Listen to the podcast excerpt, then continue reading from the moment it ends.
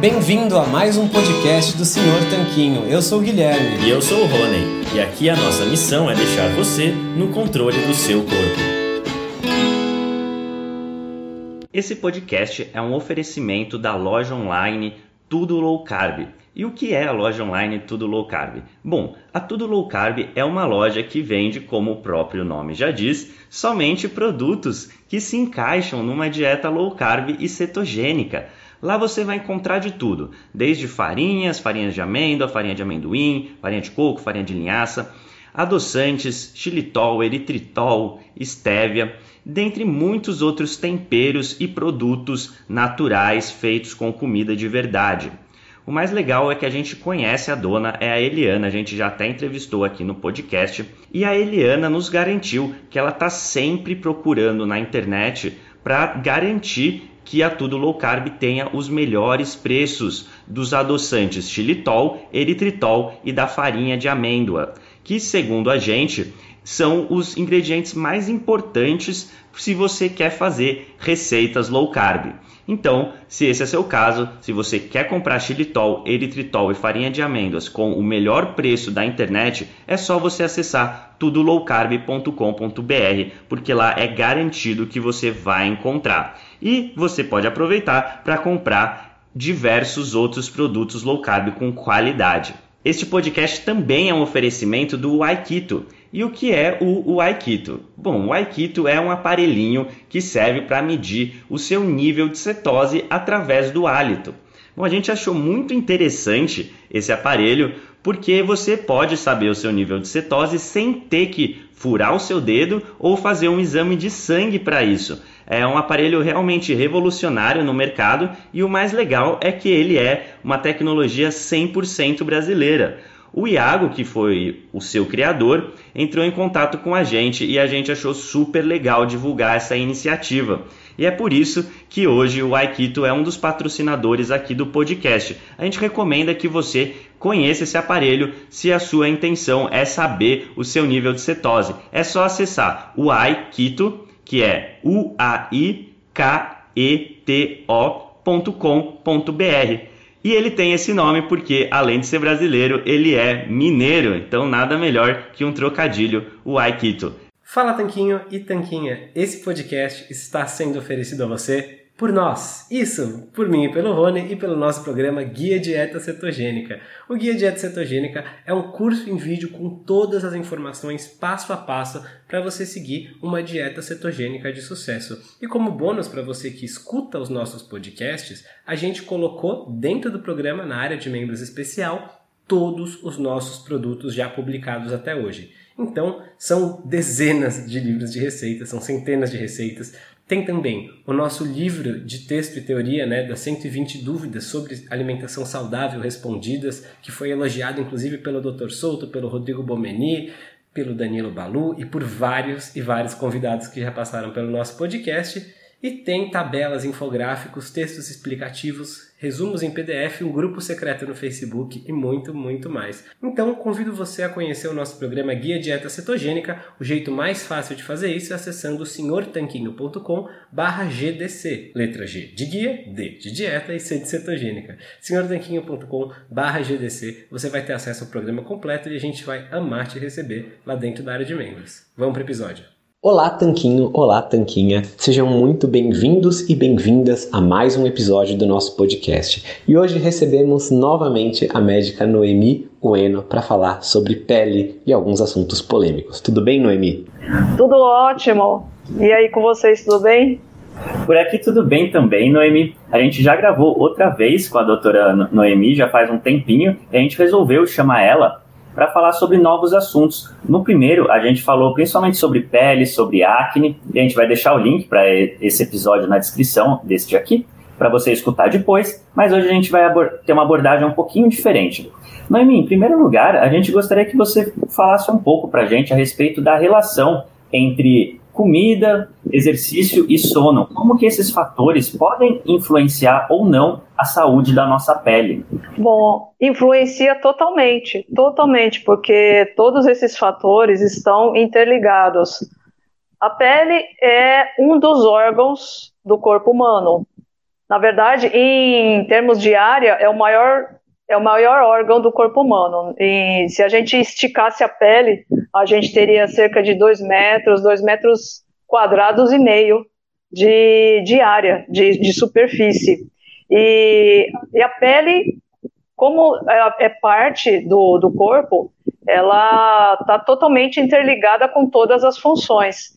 Então, por exemplo, se você dorme mal, você vai ficar com uma saúde ruim, você tende a ficar no dia seguinte mais ansioso, e isso pode piorar doenças de pele, assim como o contrário também. Quando você tem uma doença de pele, você às vezes fica mais ansioso, você fica preocupado, uh, você dorme mal por conta do, dos sintomas. Tem muitas alergias, por exemplo, que, que dão, dão muita coceira. Isso incomoda, lesões inflamadas, é, doem. Essa dor, esse incômodo atrapalha o sono e a pessoa acaba dormindo mal. Então está tudo interligado. E é, a, a, o fato de da pessoa ser sedentária ou não também. Né? Eu, eu costumo falar que o, o meu skincare, os cuidados da pele, os, o, o autocuidado da pele, inclui movimento, atividade física, porque é, também tudo, tudo influi. Quando você não, não pratica nada, você fica com, com a bunda enfiada no sofá o dia inteiro, você não vê a luz do dia, fica trancafiado em ambiente fechado, é, você literalmente vai enferrujando, você vai travando. E, isso também influi na, na saúde da pele. Então está tudo interligado. Excelente, Noemi. Com certeza os hábitos influenciam demais na saúde da nossa pele, assim como em tudo na nossa vida, né? E você usou a palavra skincare, uma palavra que está bastante na moda. E as pessoas muitas vezes fazem rotinas elaboradas de skincare com vários e vários produtos. O que, que realmente é útil e o que não é útil quando a gente fala dessas rotinas de skincare? É, tá muito na moda e Tá tudo bem se a pessoa gosta de um ritual de 530 produtos de manhã, de tarde, de noite, com uma sequência interminável de cremes, loções, adstringentes, tudo bem. Só que isso, na maior parte das vezes, é desnecessário. Então, uh, mais uma vez, o, se, se, a pessoa tem um estilo de vida saudável, se alimenta bem, com, de preferência com comida de verdade, é, se movimenta, é, tem, tem hábitos bons, não fuma, não, não bebe, é, medita, faz atividade física, é, tem, tem uh, relações boas com, com as pessoas, relações pessoais. É, na maior parte das vezes, você não precisa uh, passar esse monte de coisas, de cremes e loções. Se a pessoa tem uma saúde boa, em geral não precisa de nada. E aí tem algumas situações particulares em que aí sim faz sentido usar algum produto. Então, por exemplo, uma, uma das coisas que é, é mais prescrita é o protetor solar. Protetor solar, eu vejo assim, existem pessoas que precisam usar e, e a maioria, maioria das pessoas não precisa usar o tempo todo. Então, uh, quem precisa usar, que precisa que faz diferença usar protetor solar? São aquelas pessoas, por exemplo, que estão em algum tratamento dermatológico, está fazendo um tratamento com laser, peelings, essas pessoas precisam usar protetor solar por um tempo, é, por um uso temporário. É, pessoas que têm problemas de pele que pioram com o sol, por exemplo, melasma, é, pacientes com doenças autoimunes, como lúpus eritematoso, essas pessoas precisam usar protetor solar o tempo todo, para sempre, uso contínuo. a maior parte das pessoas não precisa usar o tempo todo, como, como se costuma falar por aí. Mas isso é a minha visão particular. Uh, por quê? A maior parte das pessoas estão, a maior parte do tempo, dentro de ambientes fechados. Uh, o que eu oriento é, se a pessoa for, uh, não está acostumada a tomar sol, é, vamos supor, vamos imaginar que ela vá vai, vai aqui para a Chapada dos Guimarães, que é aqui perto de onde eu moro, e vai passar o dia, vai passear, vai ver as cachoeiras e tal.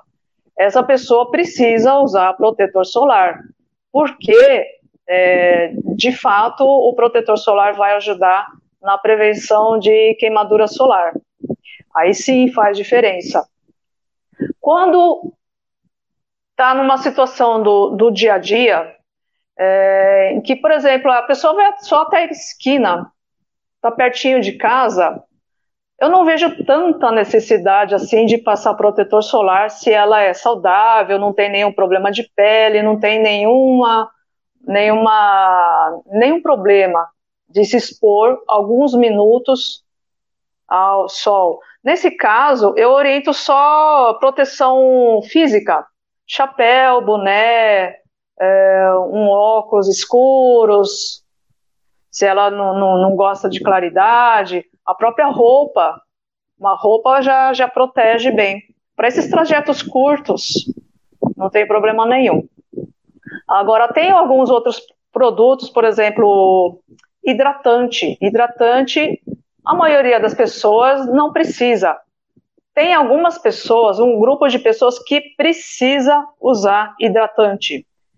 Então, pessoas que têm uma pele seca, problemas de pele, como dermatites, é, diabético, problemas, pessoas que têm hipotiroidismo, que deixam a pele muito seca, essas pessoas sim precisam usar hidratante, sempre, uso contínuo. Então, eu acho que a gente tem que individualizar a pessoa e ver quais as reais necessidades dela. E não ficar prescrevendo, eh, eh, incentivando o uso de um milhão de coisas é, para todas as pessoas. Né? Eu, eu, acho que isso é mais um, uma questão de, de de, de marketing, de, de vendas, né, de, de consumismo, é, de você criar necessidades que não existem. Certo. E nesse contexto, tem produtos que são, no geral, inúteis, como você falou, mas tem alguns que podem ser maléficos para as pessoas ou eles só não fazem nada, são inócuos? É, aí a gente vai ter que dividir em dois gru grandes grupos. Existem aqueles produtos de venda livre que você não precisa de receita. É, são os cosméticos em geral. Adstringentes, sabonetes, hidratantes, aqueles ditos anti não sei o que, antioxidante, anti isso, anti aquilo. Esses de venda livre que não precisa de receita. Esses, em geral, não têm grandes problemas, porque como são de, de venda livre, eles têm que ser é, o, o máximo possível isento de problemas, porque a indústria não tem como controlar isso. Então, o malefício é muito pequeno, o risco é muito pequeno de algum efeito. Agora, ao contrário de produtos que, que, que exigem um, uma receita médica e acompanhamento médico, como creme, é, cremes para tratamento. Esses são considerados medicamentos, então eles têm um certo risco de efeitos colaterais também. Uh, então, por isso que precisam, justamente por isso que precisam de acompanhamento médico, orientação e receita médica. E porque a pessoa precisa saber quais são esses efeitos colaterais e saber o que fazer quando acontecer. Então, são esses dois grandes grupos: os cosméticos de venda livre, que quase não têm efeito, são isentos de efeitos colaterais. Mas por, também, por outro lado, também não tem grandes efeitos terapêuticos, né? Não fazem tanta diferença assim.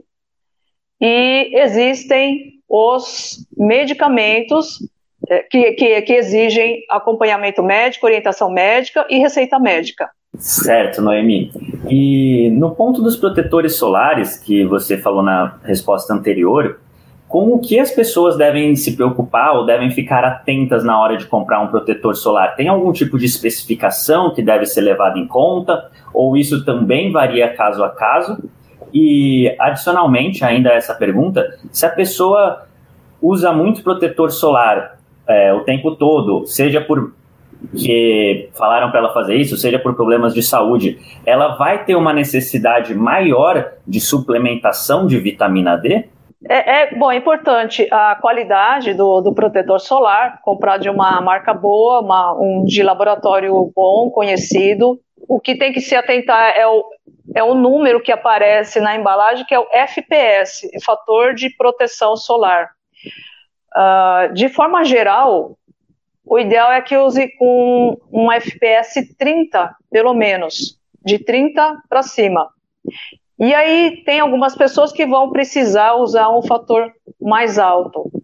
É, o que, que é esse FPS, fator de proteção solar? É o, o é o grau de, de proteção solar. É, Para fazer esse cálculo, a gente pega a, o tempo é, em que a pessoa aguenta ficar até dar um, eritema, que é a vermelhidão, com protetor solar, em relação ao tempo que leva para a pessoa ficar vermelha sem o protetor solar. Então, por exemplo, o FPS 30 seria é, esse tempo de 30 vezes mais que a pessoa aguenta ficar é, sem a vermelhidão com o protetor solar. Não sei se ficou meio confuso. Não sei se deu para entender.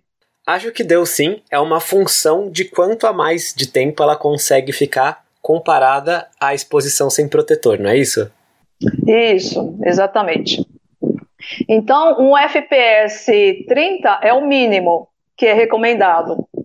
E aí, dependendo do, uh, da pessoa, tem gente, por exemplo, que não gosta de coisas oleosas, gordurosas na pele, e aí então é indicado um com um veículo. Aí a pessoa tem que ver o veículo mais adequado. Tem aqueles protetores com que vem escrito veículo toque seco, oil free ou então oil control, que são mais veículos mais sequinhos, é, para não deixar a pele melequenta, né? Passando o protetor solar, elas vão ficar impedidas de ter os benefícios do sol de forma geral? É, elas têm maior necessidade de suplementação? Como que funciona isso? Bom, em, em termos gerais, uh, quando a pessoa usa protetor solar, uh, ela impede parcialmente o, a radiação ultravioleta uh, na, na pele. Mas esse bloqueio não é completo ele bloqueia parcialmente só. Então, não impede totalmente a produção de, vita de vitamina D pela pele. Ela fica um pouco prejudicada sim. Ela fica prejudicada, mas não totalmente. E, e geralmente não precisa de suplementação. O, o que eu oriento para as pacientes, para os pacientes em geral, é o seguinte: uh, quem precisa usar protetor solar porque precisa, ou por questão de que ela tem uma preocupação com o envelhecimento, não quer ter muita mancha. Eu oriento então ela a passar o protetor solar nas áreas mais suscetíveis, mais sensíveis, que é o rosto, o pescoço, orelhas, é, o dorso das mãos, os antebraços, e deixar uma outra área menos suscetível exposta, porque qualquer área do corpo, qualquer área da pele é capaz de absorver ultravioleta do sol e sintetizar vitamina D. Então, por exemplo, ela pode dar uma caminhada com uma bermuda, que aí fica com as pernas expostas, e o resto ela fica coberta. As áreas mais sensíveis, que, que são rosto, pescoço, mãos e antebraços, elas ficam, ela usa o protetor nessas áreas e deixa uma outra área é, exposta.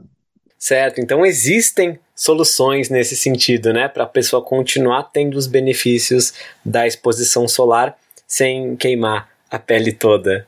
E Noemi, e Noemi, quando a gente fala de protetor solar, a gente ouve bastante por aí dizer sobre diferentes tipos de protetores ou talvez alguns ingredientes ou compostos que talvez não seriam tão bons para nós. Existe realmente algo a mais além do FPS, do laboratório que a gente já mencionou para ficar atento? As pessoas têm que ler os rótulos dos protetores solares assim como elas leem o dos alimentos que consomem ou isso é um mito?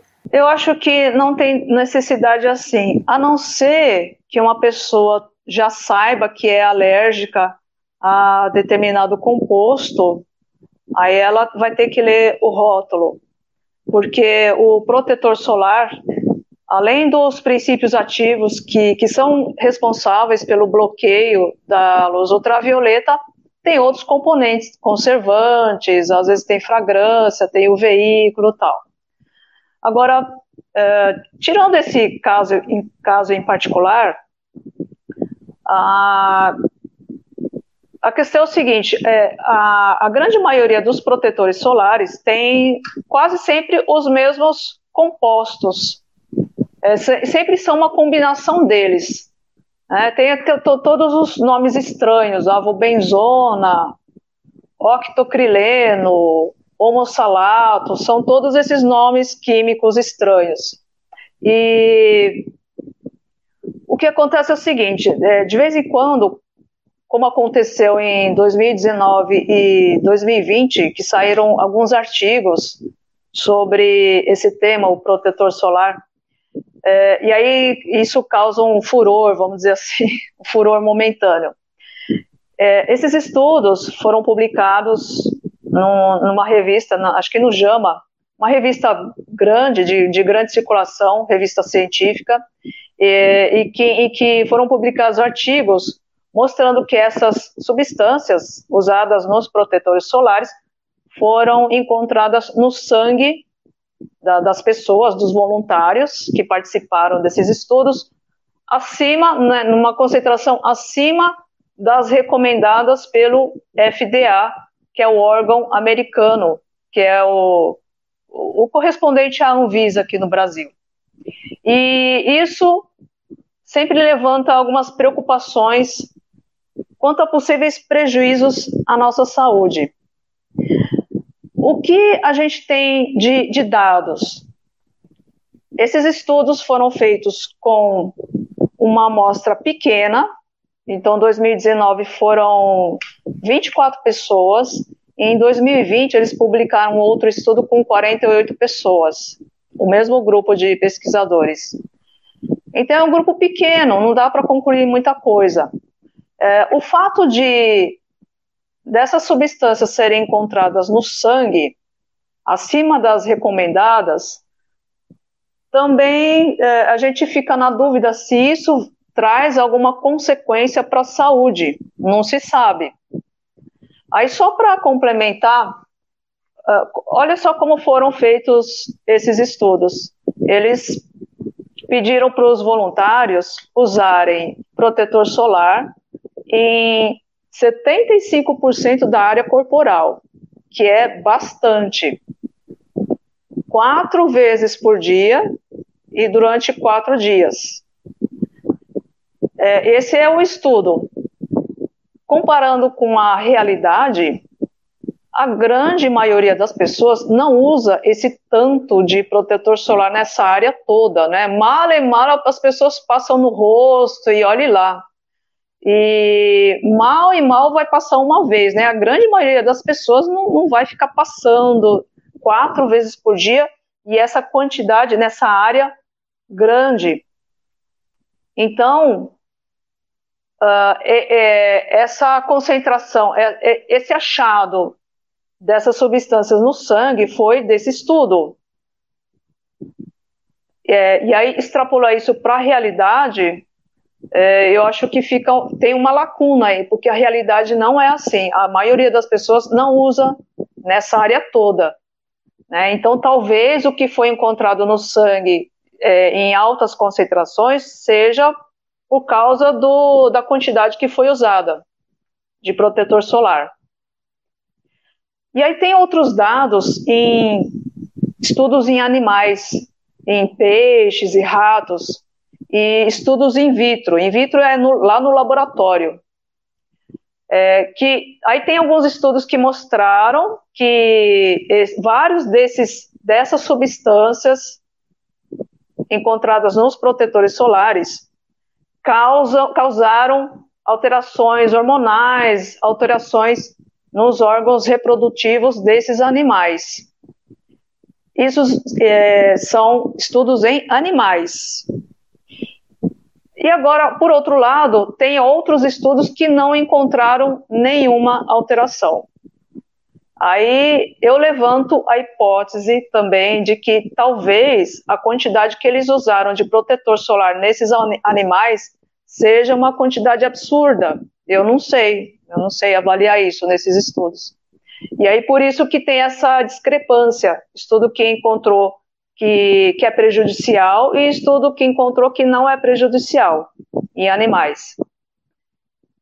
Uh, existem alguns estudos em, em homens humanos, seres humanos, que encontraram também é, essas substâncias protetores solares na urina e no leite materno também, né? Agora, qual é a consequência disso? Ninguém sabe para a saúde humana se isso é prejudicial, se isso é, vai causar algum problema, alguma doença, se vai matar mais, se vai causar alguma alteração hormonal, ninguém sabe. Então, é, eu acho que a gente tem que pesar, sempre, sempre pesar as duas coisas, qual é o, é, o, o, a relação risco-benefício, porque tem pessoas, como eu falei lá no início, que precisam do protetor solar.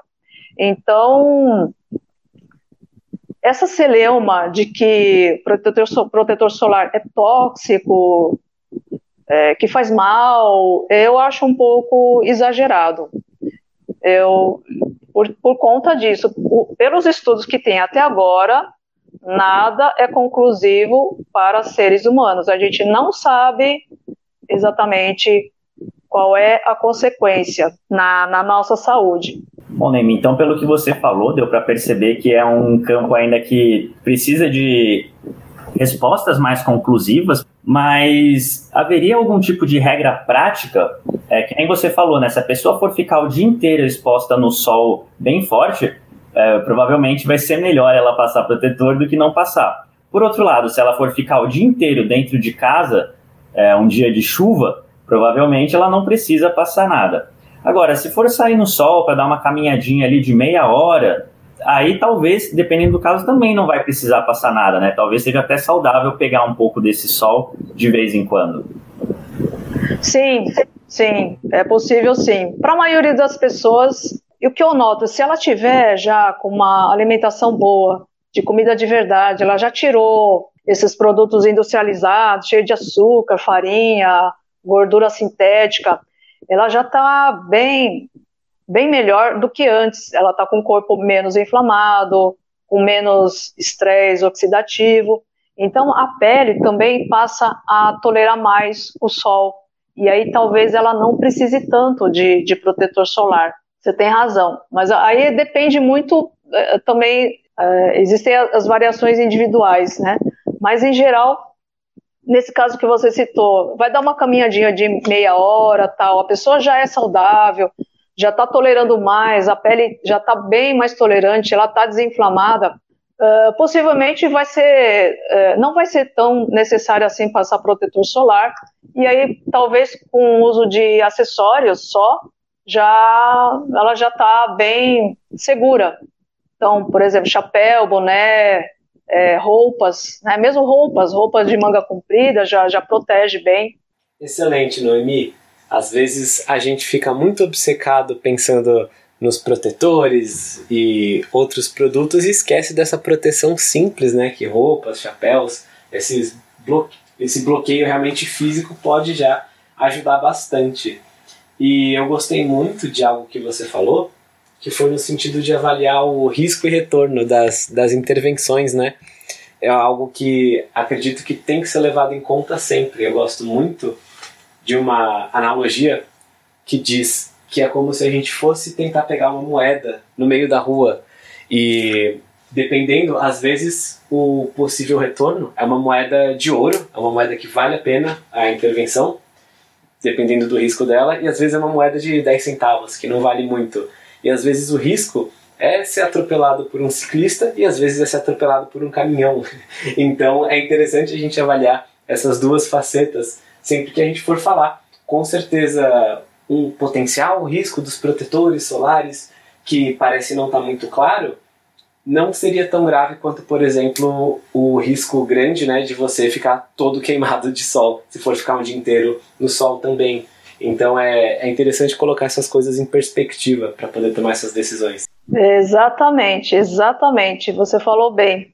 É, porque as coisas não são tudo ou nada, como as pessoas tendem a pensar. O nosso cérebro sempre tende a pensar assim, ou tudo ou nada, 8 ou 80. No caso do protetor solar, é, é, é como se fosse jogo de futebol. Você torce para dois times. Ou, ou você torce para um time, ou você torce para outro time. Ou você é, prega que você tem que usar protetor o tempo todo, todo mundo precisa de protetor solar o tempo todo, e o time contrário, não, protetor solar não presta, é tóxico, faz mal e ninguém pode usar, ninguém deve usar.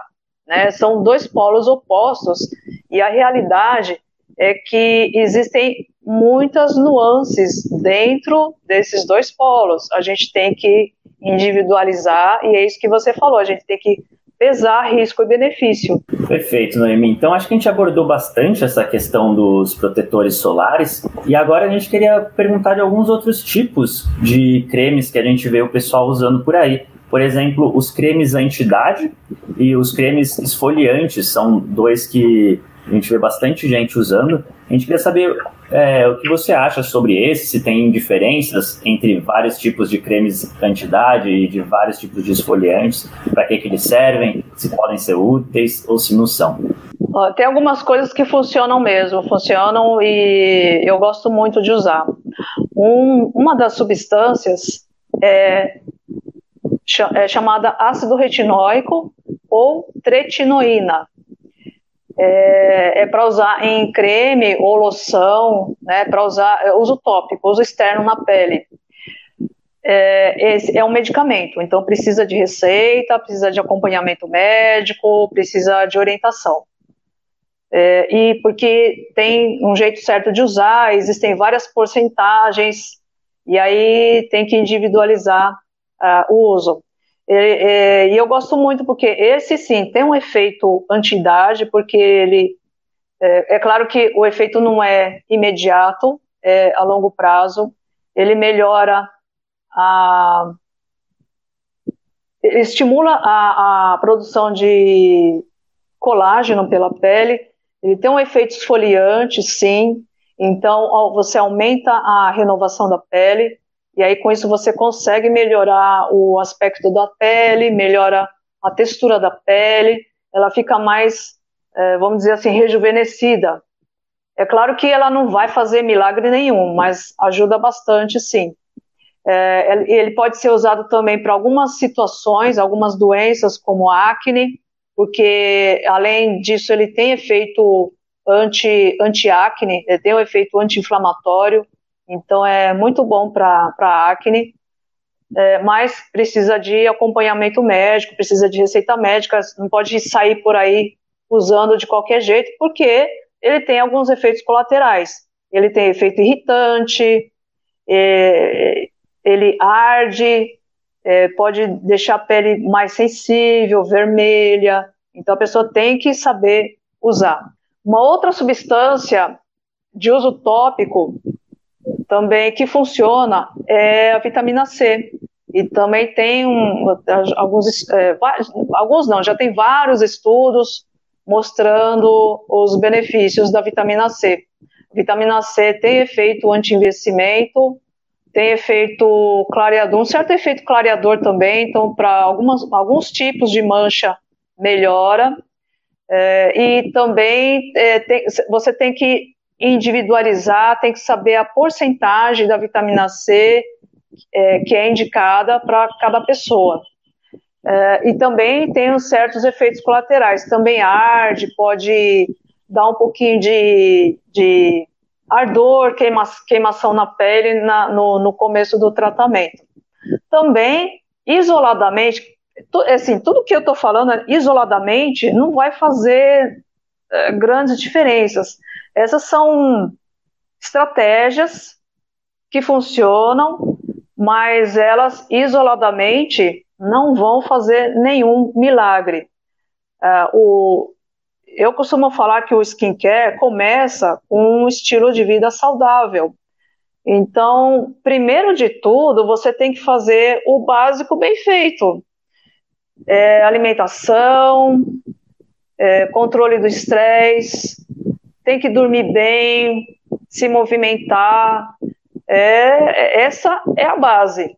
E aí essas estratégias pequenas de usar ácido retinóico, usar hidratante, usar vitamina C, são pequenas estratégias, estratégias que se somam, mas elas sozinhas não vão fazer grandes efeitos. Perfeito, Noemi. É legal você terminar falando sobre isso, né, sobre alimentação e estilo de vida, porque senão as pessoas ficam achando que qualquer tipo de creme que elas usem já é aquela pílula mágica para a pele, né?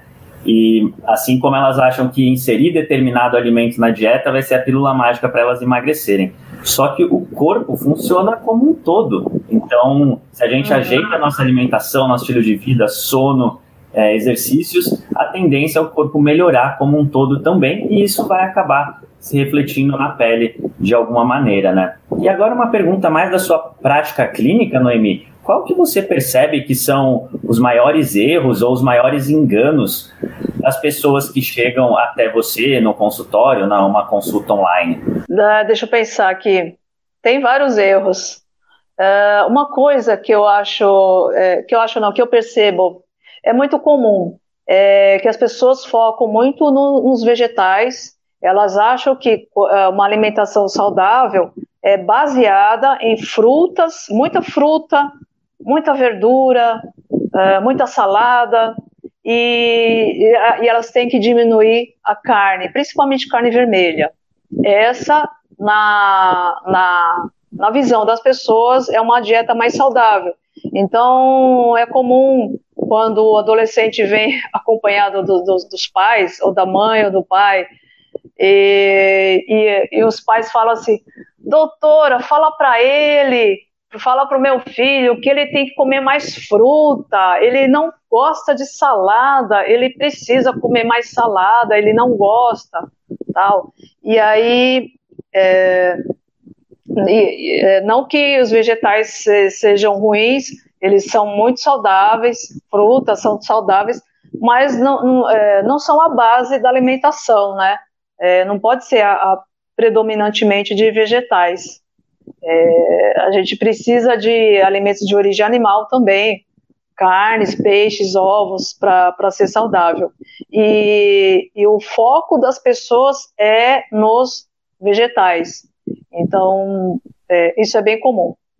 É, uma outra coisa comum é, que é assim, é, é resultado de, de tantos anos de é, eu, eu, chamo de lavagem cerebral, porque não tem outro nome para isso, é, que é o medo das gorduras, é o pavor das gorduras saudáveis, gordura naturalmente encontrada nos alimentos, gordura do ovo, gordura da carne, gordura do, do frango.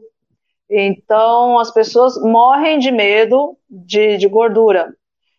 Uh, e isso vem de, de, de, décadas de recomendações uh, nutricionais oficiais e de, de instituições de saúde e dos médicos também, né? Nós médicos também aprendemos assim e incrível que ainda hoje, no ano de 2021, ainda com tanta evidência, uh, ao, ao, contrário, ainda se fale que essa gordura entope as artérias, que vai, vai te deixar mais doente e vai te matar.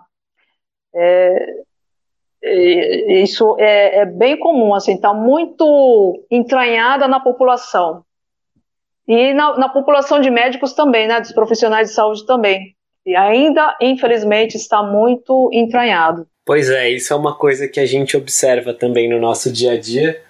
Essa lenda de que a pessoa pode continuar comendo o que ela já comia sempre, né? Geralmente grãos aos montes, óleos de sementes, óleos vegetais refinados e acrescentar uma fruta aqui ou ali vai fazer muita diferença, né? E na verdade não vai. É muito bom pontuar como que esses erros da alimentação influenciam não só desfechos como perda de peso e saúde metabólica, mas até mesmo a nossa própria pele, né? Exatamente. A base a gente é, tem que ser com alimentos com alta densidade nutricional, com nutrientes é, a base é proteína e gordura. Carboidrato, o corpo produz na medida do necessário. Então, é, não, não necessariamente precisa vir da comida, né? Na verdade, a grande maioria das pessoas tem estoque de gordura sobrando e por isso não precisa de grãos, é, de pãozinho integral, é, de, de, frutas, cinco, cinco porções de frutas por dia né? É, a gente precisa de nutrientes. E, infelizmente, é isso que eu vejo. As pessoas acham que diminuir o consumo de carne é, vai fazer bem. Então, as pessoas estão comendo cada vez menos carne, quando seria, ter, teria que ser o contrário. As pessoas comem muito pouca carne. Carne que eu falo de um modo geral, né? Carne vermelha ou carne branca. Sim, com certeza. E outro dia a gente até recebeu essa pergunta se uma pessoa que começou a fazer uma alimentação mais baixa em carboidratos, né, mais rica em comida de verdade, principalmente em carnes, em peixes, até em frutas mais gordurosas como abacate e coco, e perguntou: comecei a fazer isso, me sinto bem, mas esse monte de gordura não vai fazer mal para minha acne? Então, quer dizer, existe até esse receio, né, de que a gordura é, talvez tivesse associada com uma pele oleosa ou qualquer coisa assim, sendo que é bem na direção contrária dos fatos. É, exatamente, porque em todo lugar que você vai ler recomendações oficiais de, de, de sociedades médicas, você vai ver que gordura saturada vai piorar a acne. E não é bem assim. A menos que você exagere muito na quantidade, né? Mas não é a gordura é, dos alimentos que vai produzir acne. É, é, não é isso o problema, né? O problema são aqueles outras, os outros alimentos, né? Como a gente já falou, os alimentos processados, é aquela gordura sintética que tem nos, nos, nos produtos processados. É essa gordura sim que é ruim, mas não a gordura do abacate, gordura do ovo, gordura do frango. Com certeza, Noemi. E fazer uma pergunta aqui, que eu sei que se eu não fizesse, a gente ia receber um monte de mensagens é, perguntando por que vocês não falaram isso? E eu sei que, já fazendo o disclaimer, que tem que ser algo individualizado e, e tudo mais. Mas as pessoas geralmente perguntam, elas têm essa curiosidade sobre os nossos convidados, como que é a sua, o seu cuidado com a pele no dia a dia, né? Tanto em termos de alimentação quanto em termos de produtos. Bom, a minha alimentação atualmente é. A maior parte do tempo é carnívora, mas às vezes eu faço algumas refeições mais cetogênicas, então é carne e vegetais. Eu como fruta também, eu gosto de banana, eu gosto de abacate. Então eu como essas frutas mais doces, mas não é uma quantidade absurda e não é nem, nem é a base da minha alimentação. É, como eu não preciso emagrecer, então tem uma certa liberdade. E de vez em quando eu furo mesmo, eu como doce, de vez em quando eu, eu tomo vinho, de vez em quando eu tomo caipirinha. Então tem essas, exceções aí. Mas o dia a dia, a rotina mesmo é, é low carb cetogênica ou carnívora. E aí, com, com relação aos meus cuidados, é, é muito simples. É, eu tomo banho só com água, eu já não uso mais esses produtos cosméticos, de higiene, nada, porque é, eu tenho um, um, tipo de alergia chamada dermatite atópica, que é um tipo de alergia que, que, que eu tenho desde criança. E aí, um certo tempo atrás, eu comecei a desenvolver alergia a, a esses produtos. Então, até protetor solar me dá alergia, então eu não uso. Não uso protetor, não uso nada. Eu tomo banho com água só, lavo o cabelo só com água e passo hidratante. Esse eu preciso passar porque senão minha pele fica muito seca. Só. E aí eu, eu, faço atividade física quase todo dia, assim, umas quatro ou cinco vezes por semana. Eu faço, agora eu estou fazendo um tipo de meditação que, é, que chama Qigong, que é, é uma prática meditativa é, corporal, com movimentos corporais. É estilo Tai Chi Chuan, é o é chinês. E, e é isso. E é, é isso, atividade física e só. Eu saio para passear com o cachorro, então eu tomo um pouquinho de, de sol por dia. E é isso. E continuo estudando. É, agora eu tô. Eu vou, eu vou fazer um. Eu peguei um curso sobre respiração para me aprofundar nesse assunto, porque Respiração é uma prática tão simples, tão esquecida e que faz tanta diferença, viu? Qualquer pessoa tem acesso, respiração consciente, e qualquer pessoa pode usar, pode aprender e usar no dia a dia.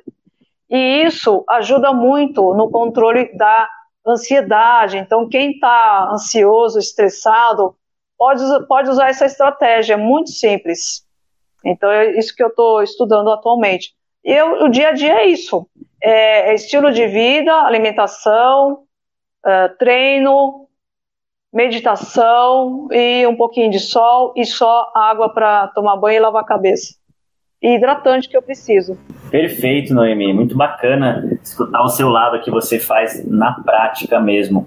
E, Noemi, para quem quiser ter acesso ao seu conhecimento, é, te seguir nas mídias sociais, ter uma consulta com você ou algum programa seu, como que as pessoas podem fazer? É, no Instagram, arroba Noemi Ueno. É, basicamente Instagram. Eu tenho um Facebook também, mas é, eu estou focada mais no, no, Instagram. Lá tem tudo, tem, tem os contatos, tem é, telefone, tem link para marcação de consulta, tá tudo lá. Perfeito, Noemi. Vamos deixar o link para o seu Instagram aqui na entrevista também. Então, muito obrigado por sua presença aqui no podcast, muito obrigado pelo seu tempo. Com certeza ficou um conteúdo muito rico. Olha, foi um prazer enorme estar de volta aqui. Pode me chamar sempre que, que vocês quiserem para falar de algum assunto relacionado à minha área. Pode me chamar. Muito obrigada. Legal, Noemi, com certeza. Assim que a gente acumular mais um pouquinho de dúvidas dos nossos leitores, do pessoal que for escutando os nossos podcasts, a gente marca uma terceira rodada, vai ser muito legal. E também vamos aproveitar para agradecer todo mundo que nos escutou até aqui. Obrigado por sua audiência. Lembrando que a gente solta episódios novos todas as segundas e sextas-feiras. E é interessante que você se inscreva no nosso podcast. Estamos por todas as plataformas. Assim você não perde nenhum dos episódios. A gente se fala no próximo deles. Um forte abraço do, do Sr. Tanquinho. Fala Tanquinho e Tanquinha. Esse podcast está sendo oferecido a você por nós. Isso, por mim e pelo Rony e pelo nosso programa Guia Dieta Cetogênica. O Guia Dieta Cetogênica é um curso em vídeo com todas as informações passo a passo para você seguir uma dieta cetogênica de sucesso. E como bônus para você que escuta os nossos podcasts, a gente colocou dentro do programa, na área de membros especial, todos os nossos produtos já publicados até hoje. Então, são dezenas de livros de receitas, são centenas de receitas, Tem também o nosso livro de texto e teoria, né, das 120 dúvidas sobre alimentação saudável respondidas, que foi elogiado inclusive pelo Dr. Souto, pelo Rodrigo Bomeni, pelo Danilo Balu e por vários e vários convidados que já passaram pelo nosso podcast.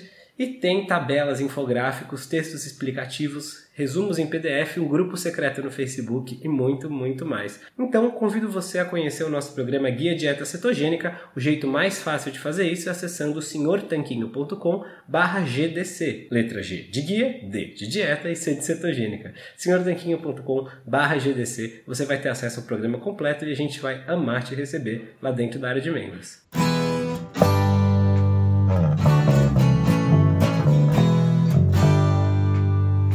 Você acabou de ouvir mais um episódio do podcast do Senhor Tanquinho. Não deixe de se inscrever para não perder nenhum episódio com os maiores especialistas para a sua saúde.